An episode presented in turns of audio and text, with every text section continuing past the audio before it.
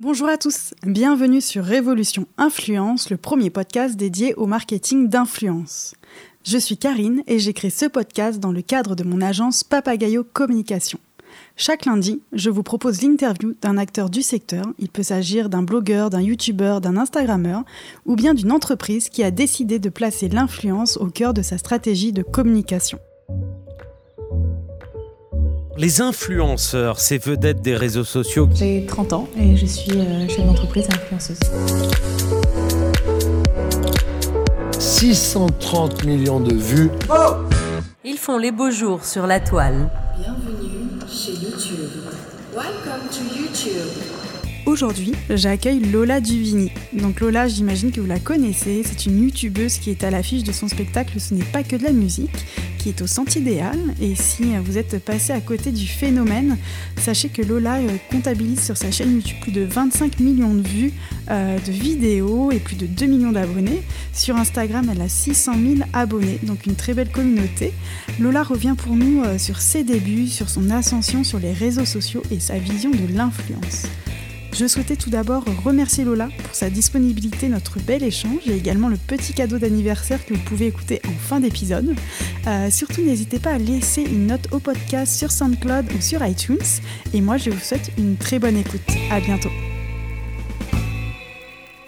Bonjour Lola. Salut. Merci de recevoir le podcast Révolution Influence au Centre Idéal, où tu te produis actuellement en plein cœur de Paris. Exactement. Bienvenue. Ah, merci. Avant d'y revenir plus amplement, nous allons commencer euh, l'interview par ma rubrique Raconte ta story. Le principe, c'est euh, quelques petites questions brèves pour en savoir plus sur toi. Ok, chaud. Alors, tu es né où et quand? Je suis née à Lyon le 22 octobre 93. Quel métier souhaitais-tu faire enfant? Fleuriste. Fleuriste? Ouais, c'était mon rêve. En fait, ma, mon arrière-grand-mère était fan de fleurs, elle en dessinait plein. Et euh, quand j'étais plus jeune, j'étais tombée sur ses croquis. Et à son décès, malheureusement, on a récupéré plein de livres. Et je sais pas pourquoi, je suis marquée par euh, les gravures, un peu euh, Les dessins les dessins qu'elle pouvait faire. Et euh, quand j'étais petite, je faisais le journal des fleurs. C'est vrai, c'est quoi le journal des fleurs en fait? Qui connaît le journal des fleurs? Il y a ma sœur qui rigole, mais en fait, le, le journal des fleurs, c'était. euh, je, j'avais, j'avais, je faisais plusieurs numéros. Mhm. J'avais un numéro par mois. Le premier numéro du journal des fleurs, c'était. euh, je faisais genre 4 ou 5 pages. Ça me prenait un temps fou. Je les, je les euh, agrafais ensemble et je dessinais une fleur par page. D'accord, ah oui. Mais c'était trop mal. Et je pense que si on les retrouve, on rigole tous ensemble. D'accord. Voilà. Mais bah, retrouve-les, je story. Je- J'entends. Et, euh, et quelles études as-tu faites alors? Alors, j'ai euh, donc j'ai eu mon bac ES en 2011 et après j'ai enchaîné avec un BTS communication euh, pendant deux ans à Bordeaux. Mhm. Et euh, je suis arrivée à Paris parce que j'avais envie de pouvoir avoir plus d'opportunités dans la musique, etc. Et j'ai fait euh, une licence de com marketing plutôt ciblée dans le digital en tout cas. Et après j'ai arrêté parce que j'ai fait un stage dans une grande entreprise d'automobile. Mhm. Et euh, je, ne, je, je- je ne citerai pas, Pas la marque, mais elle est française. et, euh, et ça m'a vraiment pas plu. Et j'ai eu l'impression de faire un coming out, tu sais, en arrêtant mes études. J'ai vraiment fait genre, Mm, écoutez, je vais vous annoncer que je vais faire du théâtre. Et ça a été. euh, Ça a été Ah oui, Tout le monde l'a super bien reçu, en vrai. D'accord. cool. Ouais, c'est bien. Et, et quel chanteur ou chanteuse ou groupe de musique tu aimes suivre sur les réseaux sociaux? Euh, je suis très fan de Jessie G. Pour ma part, c'est Mhm. une chanteuse euh, londonienne qui, qui a à peu près 10 ans de carrière. Elle a commencé sur YouTube, Mhm. justement, avec Who You Are. Et euh, en fait, moi, je la suis depuis ce moment-là. Du coup, c'est trop cool de pouvoir voir son Son évolution, de voir toutes les salles qu'elle remplit maintenant, euh, les tubes qu'elle a pu faire avec Ariana Grande, Nicki Minaj et tout. Et j'aime trop la suivre parce qu'elle est hyper naturelle. Mhm. Et, euh, et de l'autre côté, elle peut, se montre- elle peut se montrer hyper apprêtée et elle est hyper féministe, mais dans le, j'allais dire dans le, dans le sens positif du terme. Enfin, j'avais pas de sens négatif au sens féministe, mais des fois, comment dire, t'as un, un, féministe qui peut, un féminisme qui peut être un peu agressif quand Mhm. euh, t'es pas formé à ce genre de propos. Et elle, elle a. euh, elle, elle forme presque au début du féminisme, je trouve. euh, Il y a une sorte de pédagogie. Complètement. Et sans, le, sans montrer que c'est de la pédagogie. Enfin, j'adore. Voilà. D'accord, bon, on ira suivre et puis je mettrai le, le petit lien vers son, vers son Insta. Et euh, la dernière, euh, le, le dernier compte Instagram ou chaîne YouTube que tu as suivi? Waouh Alors en plus c'était ce matin. Qui est-ce que j'ai suivi? Ah, c'est un guitariste euh, Mhm. qui s'appelle Hayley. C'est un guitariste français qui est le guitariste de Matt Pokora, Melben, de plein de gens. Et il est hyper impressionnant euh, parce qu'il il fait de la percu en même temps. Et euh, il se suffit à lui-même, c'est un homme orchestre. Donc euh, voilà, je, je t'enverrai son compte, Ah il bah, est top. carrément, avec plaisir. Et l'influenceur que tu aimes suivre, du coup, est-ce que... Alors l'influenceur que j'aime suivre, ça c'est compliqué parce que Il y a beaucoup de mes d'amis- amis. Oui, c'est t'as quand même beaucoup d'amis qui sont influenceurs. Bah, je dirais que j'ai trois comptes que j'aime bien suivre parce que c'est mes amis. Mhm. C'est euh, le compte de Carnet Prune, c'est une copine à moi qui Mhm. a un blog et qui est genre trop mignonne et elle est trop cool. Euh, le compte de Romain Costa, qui Mhm. est un copain qui a un compte qui s'appelle aussi James Dean, euh, où il lutte contre l'homophobie.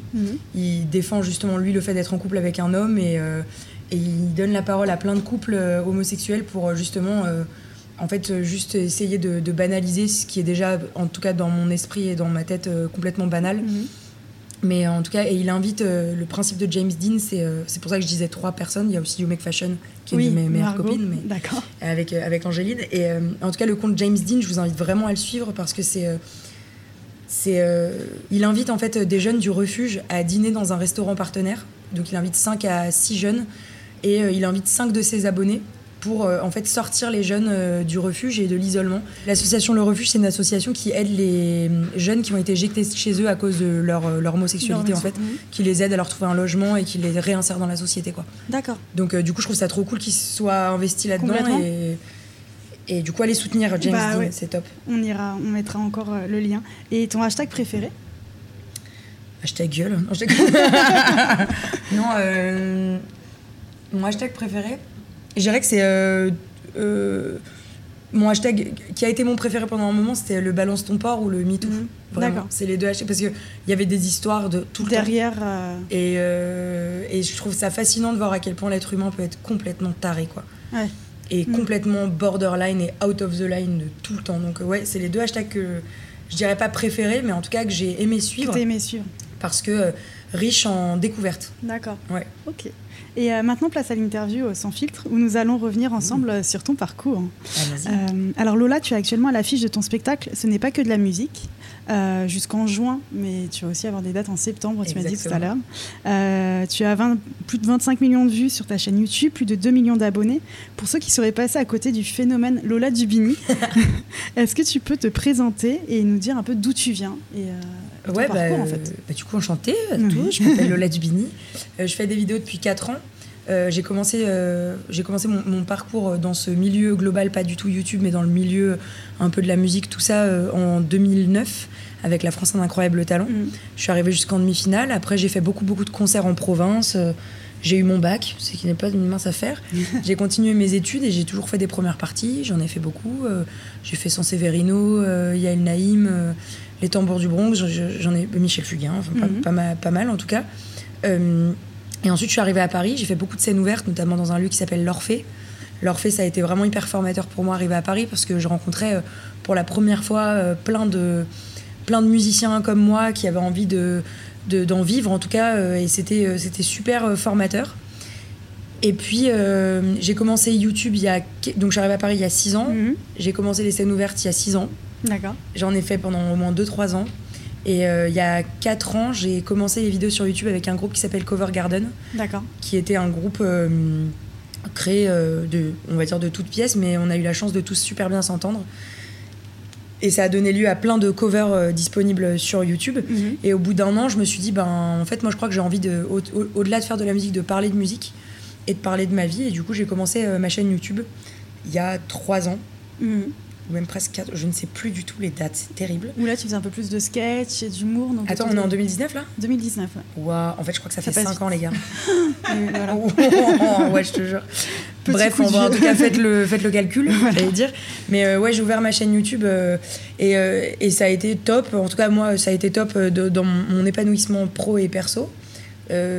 Parce que je trouvais un moyen de communiquer comme ça. Et puis, c'est allé vite, en fait, euh, l'ascension, euh, grâce euh, au fait que j'étais dans un groupe déjà. Donc, j'ai eu 100 000 abonnés en 2-3 mois. euh, tout est allé super vite, en fait. Donc, euh, c'était c'était c'était fou. Ouais, puis c'est le moment où YouTube a commencé à exploser aussi. C'est ça, et, euh, je suis arrivée au bon moment, au bon endroit. euh, Mhm. Voilà, donc euh, si vous êtes passé à côté, n'hésitez pas à aller voir, il y a peut-être des petites vidéos qui, euh. qui peuvent vous plaire. Et, euh, et tu dévoiles d'ailleurs, parce que tu dis que tu fais beaucoup de musique et, euh, et, et c'est un peu aussi ta marque de fabrique, entre guillemets. Tu dévoiles sur l'une de tes vidéos YouTube que tu avais commencé la musique avec un instrument assez insolite, un basson. Exactement. J'ai commencé, je me vers ta sœur, je sais pas, pas. bah, j'ai commencé le basson parce qu'en fait mes parents m'avaient dit euh, ils nous ont tous plantés dans l'école de musique et ils ont dit bah, choisissez l'instrument que vous voulez faire. Et moi, je sais pas pourquoi, j'ai choisi le basson. Je- Et et tu je- connaissais ou c'est la, la Alors non, forme de en fait, je soupçonne mon esprit d'avoir déjà été un peu euh, dirigé par la beauté du professeur et la gentillesse du Ah, professeur. d'accord. Donc je crois que j'ai choisi pour ça parce qu'il était hyper sympa. Ouais. et en fait, euh, l'instru- l'instrument me, au final m'a vachement plu et maintenant quand j'entends du basson, je, je, je suis trop contente parce que je me dis je connais, j'en ai fait, j'en ferai plus mais je, peux dire que j'en ai fait. Et euh, tu as ensuite euh, déménagé à Angers où tu as découvert la guitare et ça a été pour toi un peu la révélation, c'est ça? Euh, ouais, j'ai déménagé à Angers, j'ai commencé les cours de guitare à 10-11 ans, un truc comme ça. Et euh, ce qui a été la révélation, c'est de me dire que c'était trop cool parce que c'était un instrument où je pouvais et jouer de la guitare et chanter. Ça a Mhm. été long de le faire, mais euh, enfin d'apprendre à le faire parce que c'est super long d'apprendre à chanter et jouer en même temps. T'as mis combien de temps euh J'ai mis, je pense, deux ans à bien savoir le faire. Enfin, à bien savoir. En tout cas, m'accompagner déjà en étant à l'aise à Mhm. accompagner. Et, euh, et voilà, non, ouais, j'ai commencé la guitare à Angers, ouais. Grâce à ma grande sœur Flo, qui, elle, euh, donc c'est une autre de mes grandes sœurs. Euh, J'en ai trois. Qui, euh, elle, a appris la guitare en autodidacte et je trouvais ça trop cool euh, parce qu'elle était un peu roqueuse. Donc je, je copiais complètement mes sœurs à l'époque. D'accord. Bah, Et C'était encore modèles. Ouais, bah, tu vois, on se ressemble un peu. euh, Et, euh, et tu disais tout à l'heure, tu étais demi-finaliste de la France, un incroyable talent à Ouais. l'âge de 14 ans. Euh, 15 ans, oui. Entre 15 mes ans. 15 et 16, ouais. 15 et 16 ans. Ouais. Euh, D'où te vient cette passion pour la musique euh, Et surtout, je t'en parlais tout à l'heure, euh, comment tu fais pour avoir un, répertoire aussi varié? Parce que moi, je t'ai vu au stand-up de The Joke, Ouais. où en fait, on te dit une chanson et tu la chantes par cœur. Bah, euh, comment tu fais enfin, En fait, moi, la musique, ça a été. euh, Enfin, ça va être ridicule de le dire, mais c'est un peu comme une deuxième langue, quoi. Je crois que j'ai. Mhm. la chance d'avoir des grandes sœurs, c'était que. Elles, étaient, elles savaient déjà super bien parler, là où moi j'étais un bébé. Et du coup, je pense que le fait de les voir parler entre elles créait des frustrations chez moi qui ont fait que je crois que j'ai parlé euh, plutôt euh, tôt. Euh, en tout cas, pas, plus tard par par rapport rapport à un enfant. euh, j'ai appris à parler assez tôt. Et en fait, vu que j'ai 8 ans d'écart avec ma plus grande sœur et tout, donc déjà, quand j'avais quand j'ai eu un an, elle avait déjà 9-10 ans. Mhm. Il y avait déjà des groupes un peu des boys bands euh, et tout qui commençaient à sortir. Free, tout ça. Dorothée, tout ça, tout Ah ça. ouais, mais moi je suis génération Club Dorothée, je suis un peu Bah plus voilà. vieille que toi, donc euh, génération 88 quoi. Bah euh, ouais, ouais. Je- D'accord. ouais. Bah mes sœurs, elles sont géné- J'ai une de mes sœurs qui est génération de telle génération. Moi, je suis 93, donc je suis plus jeune, mais. Ouais. Et, euh, et du coup, ouais, c'était, euh, c'est, c'est comme ça. Je pense la, la musique est venue parce qu'on a toujours aimé la musique. Mon père est pianiste, mon grand-père était guitariste, et je crois que c'est venu hyper naturellement. Et en fait, j'ai commencé à chanter et je sais même pas comment ça s'est fait. Franchement, euh, je crois que ça s'est fait à, peu près naturellement. Et puis, ça, c'est devenu un super moyen d'expression à l'adolescence. D'accord. Et, et tu savais que tu avais une belle voix ou tu l'as découvert après Ouais, écoute, non, je non, en fait, on a commencé à me le dire très tôt, par contre. Mhm. Ça, c'est vrai que euh, j'avais un timbre différent parce que j'ai toujours eu la voix cassée. Mhm. Et euh, déjà, genre à 5 ans, je parlais comme un bonhomme, quoi. J'étais, j'avais déjà une voix, euh, une voix éraillée. Et en fait, c'est venu, euh, c'est venu hyper tôt qu'on me dise que je chantais juste. J'ai, toujours eu une bonne oreille, je crois, en tout cas. Enfin, on a toujours toutes chanté super juste. D'accord. Et en fait, après, c'est juste que je l'ai poussé plus loin et que, et que c'est un prof en sixième qui a convoqué mes parents parce que j'avais justement. euh, Il a dit J'ai jamais vu ça, euh, faudrait qu'elle fasse de la chorale. Et mes parents ont dit T'as envie de faire de la chorale? J'ai dit Non, Et du coup, j'ai pas fait de chorale. Mais en tout cas, euh, c'était en sixième, ouais. D'accord. Ouais. Ouais, mais toi, ouais, t'as eu une petite fibre quand même musicale avec tes parents et après, toi, t'as poussé un petit peu. Ouais, en fait, j'ai poussé le truc et je crois que c'est vraiment un truc qui m'a toujours plu. Puis je voyais. euh, euh, nous, c'était le, le- le- le début des. Enfin, moi, j'ai vécu le, début de Star à domicile, de Star à domicile, de Starac, de. Star Academy, tout ça euh, ouais, de pop star et tout. D'accord. Du coup, quand j'étais les petite, il y avait. Graines de Star aussi. Et Ouais, j'étais genre, oh là là, ce serait tellement bien de le faire. En fait, je m'en tapais un peu, mais je. C'est- J'ai juste. euh, voilà, j'ai grandi avec ça. Donc, Mhm. ouais, je crois qu'il y avait un truc de vouloir faire du, du mimétisme. D'accord, qui est resté. Et, euh, et du coup, tu étais en demi-finale d'Incroyable Talent, tu as fait plein de premières parties, tu disais tout à l'heure pour Yann Ouais. Naïm, euh, Michel Fugain. Euh, du coup, tu es passé quand même du petit écran à YouTube. Ouais. Pourquoi tu t'es lancé euh, sur cette plateforme Et euh, est-ce que c'est parce que tu avais déjà une notoriété avec euh, l'émission? Enfin, tu disais que tout à l'heure, il y avait Cover Garden. Ouais, je crois. En fait, non, ce qui a vraiment euh, été le déclic, c'est que j'ai plusieurs copines qui faisaient déjà du contenu sur YouTube que j'ai rencontré grâce à, à Cover Garden. Euh, notamment Emma Cake-Up, euh, Amy LTR, Nadia Richard, Mhm. euh, Laetitia qui gère euh, tout l'édito de Rose Carpet euh, Mhm. et du- les gens qui étaient chez M6 qui m'ont beaucoup aiguillé en disant bah en fait c'est une super bonne idée de lancer ta chaîne et Emma à l'époque m'avait prêté son matériel pour euh, commencer mes vidéos D'accord. donc euh, en vrai, j'ai été poussée de la bonne manière et, et je ne saurais pas t'expliquer. C'était pas du tout une volonté d'être connue, c'est plus une volonté de, bah, s'il y a des gens que ça peut intéresser, allons-y, quoi. Ouais, puis créer ton contenu, être dans la Ouais, c'était super euh. cool. J'ai, franchement, ça s'est fait naturellement, je crois, en tout cas. D'accord. Et, euh, et je le disais tout à l'heure, tu as plus de 25 millions de vues. Euh, comment tu, tu vis euh, le fait d'avoir autant de personnes qui te suivent, qui voient tes sketchs Enfin, en fait, euh, ça fait quoi? Enfin, est-ce que tu te rends compte ou c'est juste Bah, des je- chiffres? Je crois que je me rends compte quand on me voit dans la rue, parce que des fois, euh, enfin moi je me rends pas compte en fait, euh, mais les gens, c'est vrai qu'on peut facilement avec les réseaux rentrer dans l'intimité des gens, Mhm. et en fait des fois ils nous regardent, ils sont aux toilettes et tout, donc on, a- on vit des moments intimes avec eux, sauf que nous, en tant que personnes qui créons le contenu, ben en fait on n'est pas là à ce moment-là, enfin pas en tout cas euh, dans le dans le propos, Non, voilà. voilà. Mais par contre eux, ils nous a- ils nous assimilent et ils nous affilient comme comme moi les gens que je suis à euh, à leur quotidien à leur quotidien et puis à une proximité quoi. Du coup, ce qui fait que je me rends compte quand il y a des gens qui peuvent me reconnaître dans la rue ou quoi. Euh, après moi, qu'est-ce que ça me fait? Ça me fait bizarre. euh, oui, bah je peux pas dire que c'est normal quoi. Tu vois, Mm. c'est un truc. euh, Mais à la fois, j'ai l'impression de le vivre plutôt sainement et et de m'en fiche un peu du nombre de likes quoi. C'est Ouais, vraiment. En fait, pour moi, c'est plutôt. euh, si t'aimes le contenu, commente et puis like et puis et je, je- je le fais de mon côté quoi. J'ai jamais une consommation de l'influence en tout cas de mon côté. J'ai jamais lu les blogs et tout. Ouais. j'ai jamais voulu suivre des gens pour leur personnalité. Et en fait, maintenant, je les suis parce que c'est mes amis. Mhm. Mais à l'époque, si j'avais été ado, euh, et si on avait eu ces plateformes-là, je pense pas que j'aurais été addict à ça parce que, parce que je trouvais mon compte autre part. J'aimais vachement jouer aux jeux vidéo. euh, je, je trouvais mon compte euh, ouais, autre part, j'ai l'impression. Ouais, Après, non. je dis pas, peut-être que j'aurais été hyper fan de Squeezie. Ça, voilà, on, peut pas, on peut pas savoir. Mais en tout cas, c'est jamais été trop dans notre personnalité, euh, Mm. même avec mes sœurs, d'être influencé par X ou Y personnes personnes. autour de nous. Ouais. On avait des styles très particuliers. Mais j'ai vu que tu aimais Tokyo Hotel hein, sur une vidéo. ah oui, oui, on a eu tous nos périodes- notre période un peu, un peu noire. Euh, J'ai aimé la tectonique également. Je, je Ah, l'assume, c'est quelque chose que j'assume peu, mais je l'assume est-ce quand que il tu le fais faut. une danse ou pas sur ton spectacle ou non Tu, tu verras. Et, euh, et aujourd'hui, quelle est la plateforme que tu aimes alimenter? Moi, je te vois beaucoup en stories. Ouais, j'aime bien. Insta, ouais. Ouais, Insta, c'est mon. Après, j'adore Twitter aussi.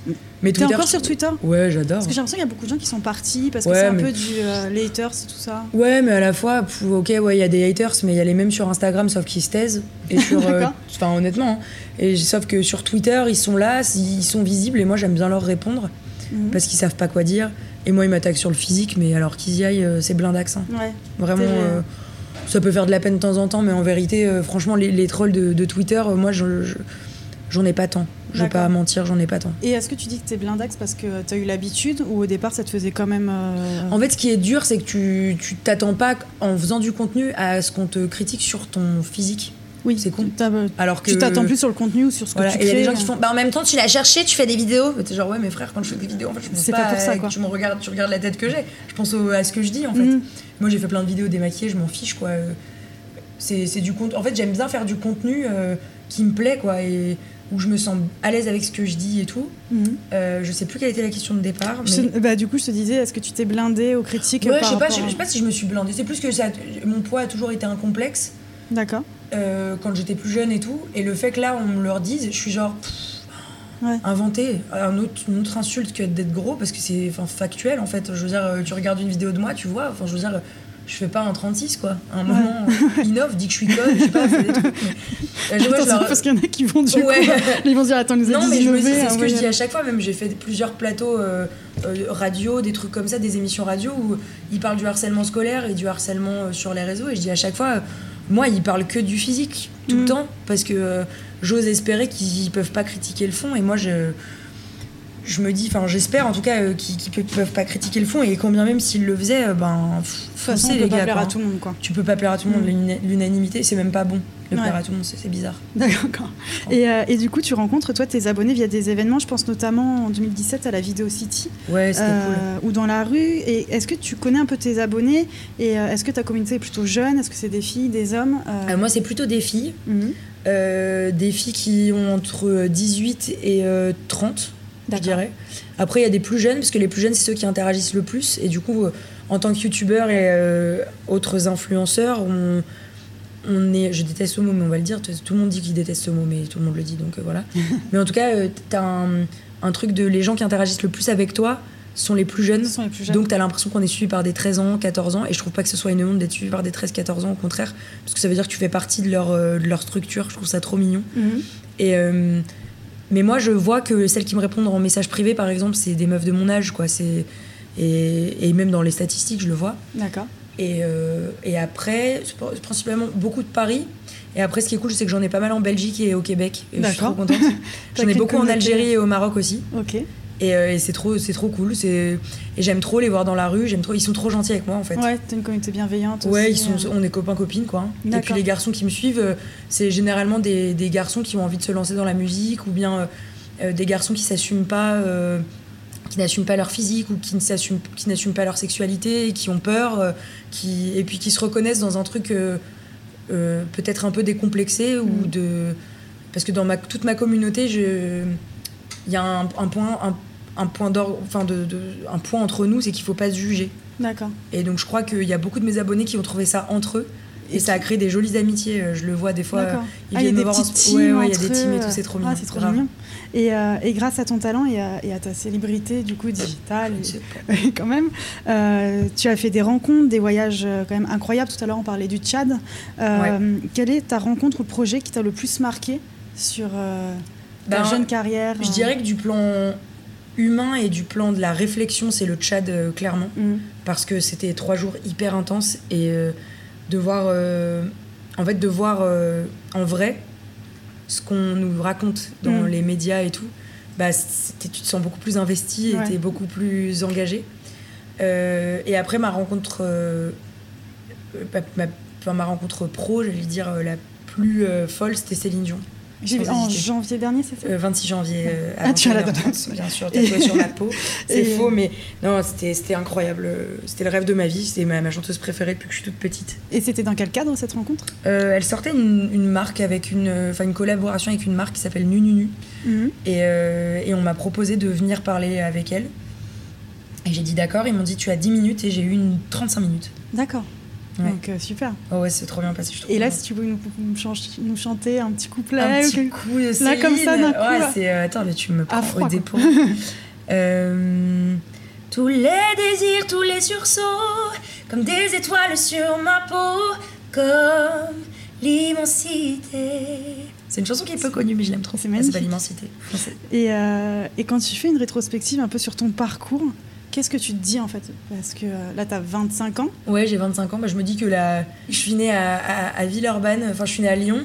J'ai grandi à Villeurbanne dans une, dans une petite cité. euh, euh, dans une petite cité, j'ai grandi avec mes sœurs, mes parents.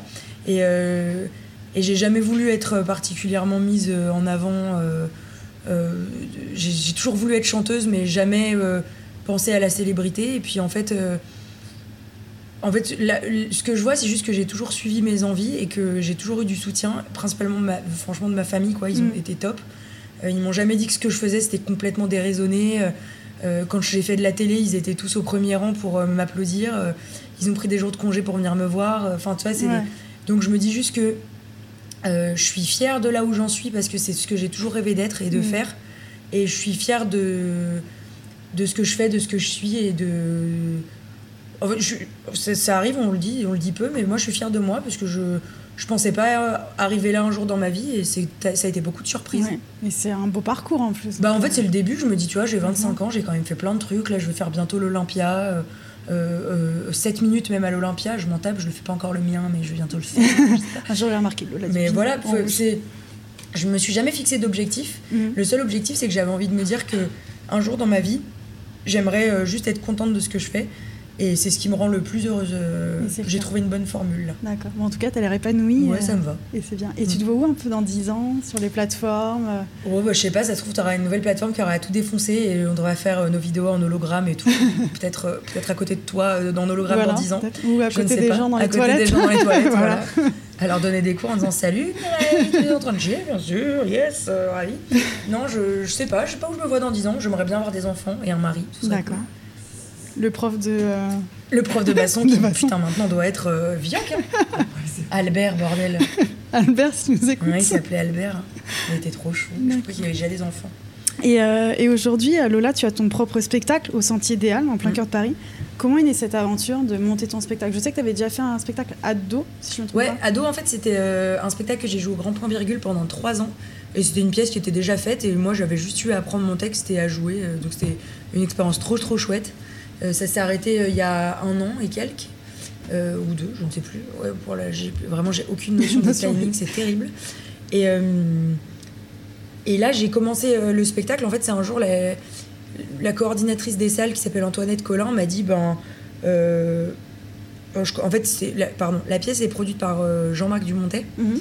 Et euh, chez Jean-Marc Dumontet, il y a une, une dame qui travaille qui s'appelle Antoinette Collin, qui est coordinatrice des salles de Jean-Marc Dumontet sur Paris, donc le point virgule, grand point virgule et tout. Elle m'a dit écoute, on organise un festival pour, pour euh, meufs euh, qui veulent faire un peu d'humour euh, et de la chanson.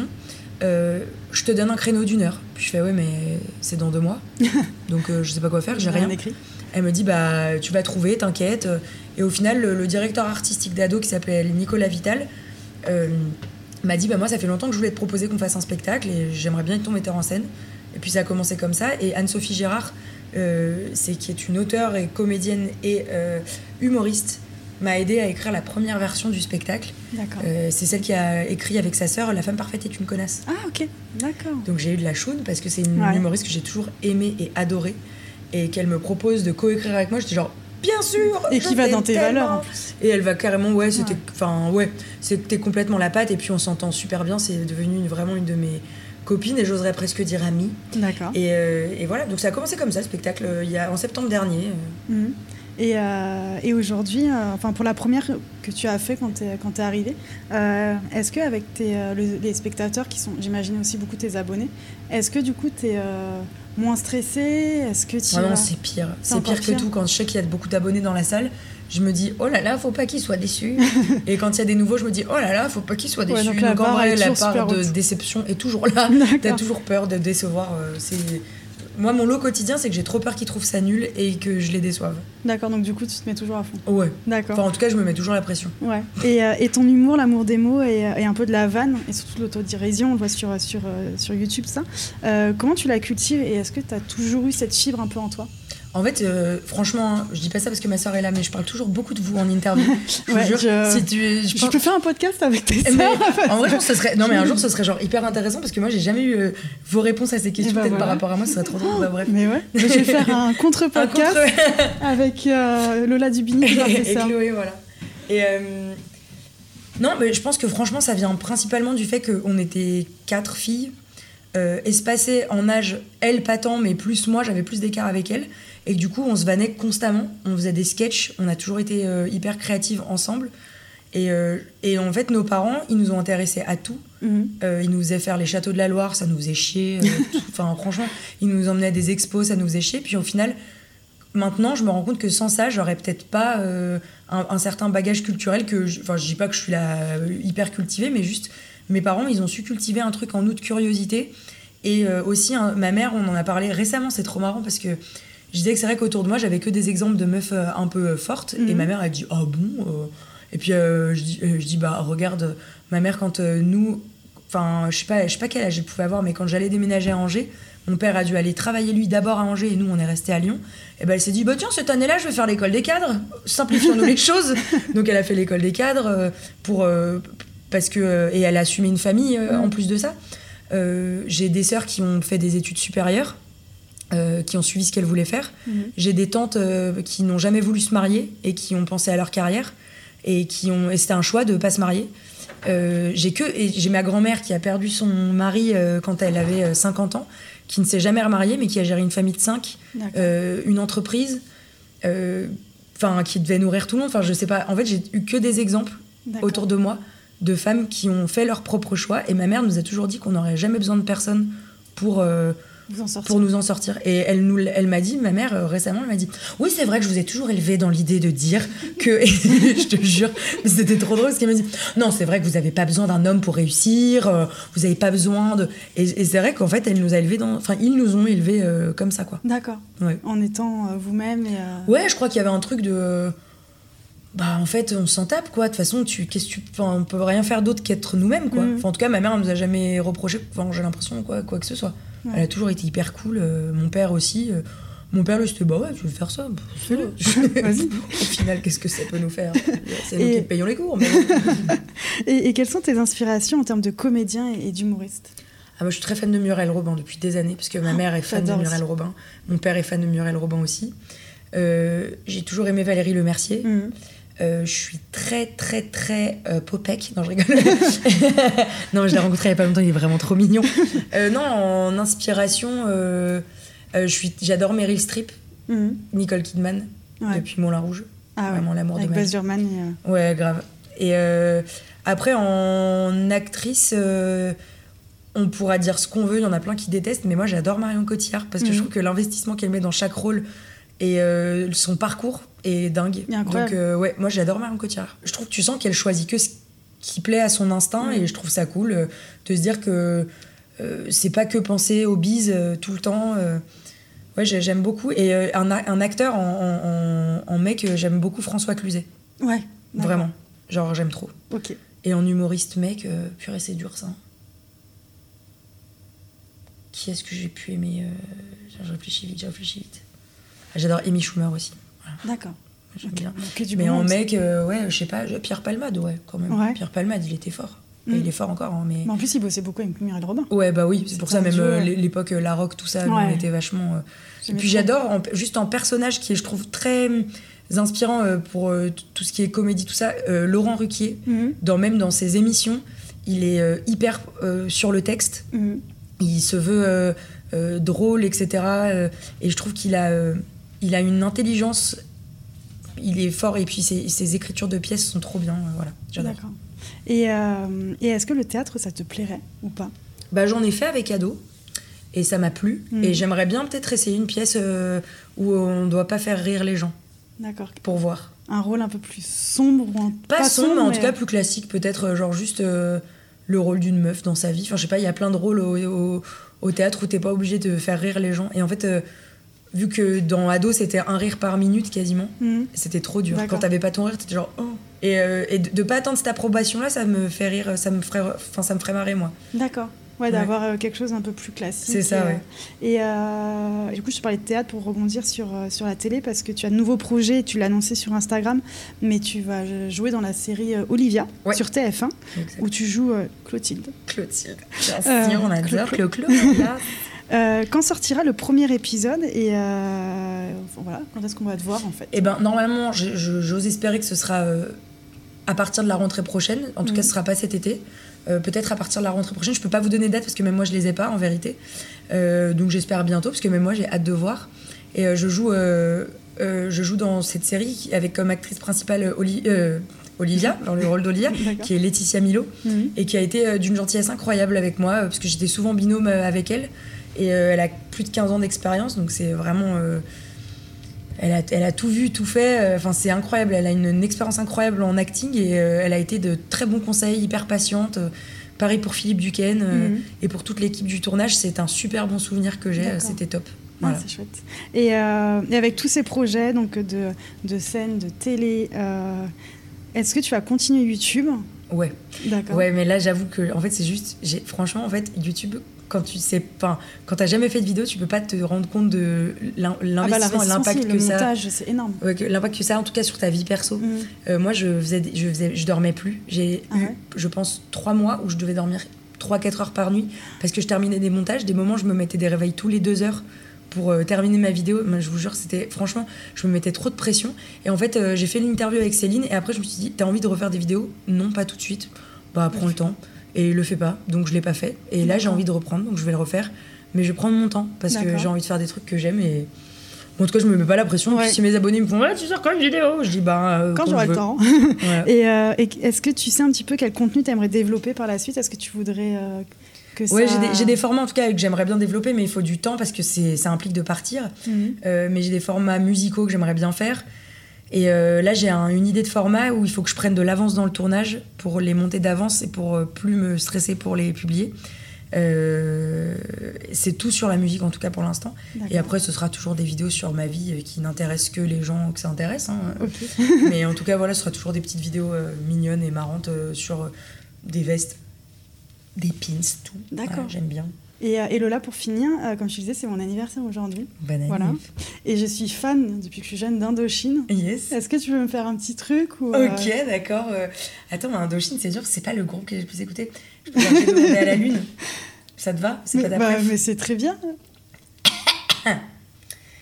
Euh, Attends, c'est j'ai demandé à la lune si le, et le soleil ne le sait pas? Mm. Ok.